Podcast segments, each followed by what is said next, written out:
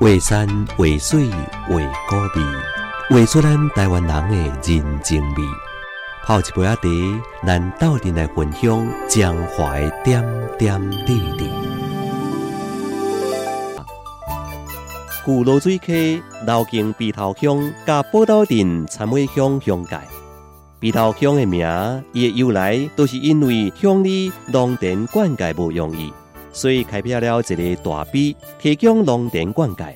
陂头乡就是这个大陂的头，所以号名叫做陂头。罗水溪流域是台湾真出名的米仓，特殊土壤、适合的气候，所以罗水米又个香又个 Q。位在罗水溪冲积山顶头的陂头，也是台湾的米仓之一，当时是彰化县第一个，也是唯一一个有机米的生产地。除了卤水米，鼻头乡也有外销海外销售五大洲的米粉。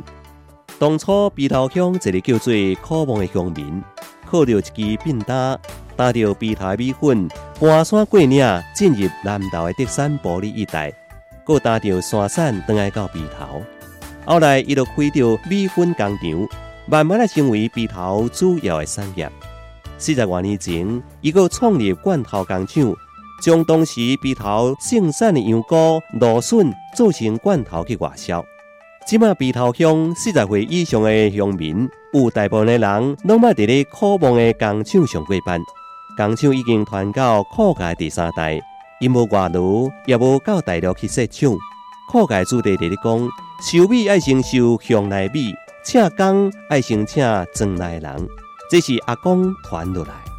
面对真激烈的竞争的市场，鼻头人坚持伫咧家己的土地上，用在地力量迎接所有的挑战。为山为水为高味，画出着咱中华人的人情味。FM 八八点七辉煌广播电台，甲咱斗阵听笑中华点点滴滴。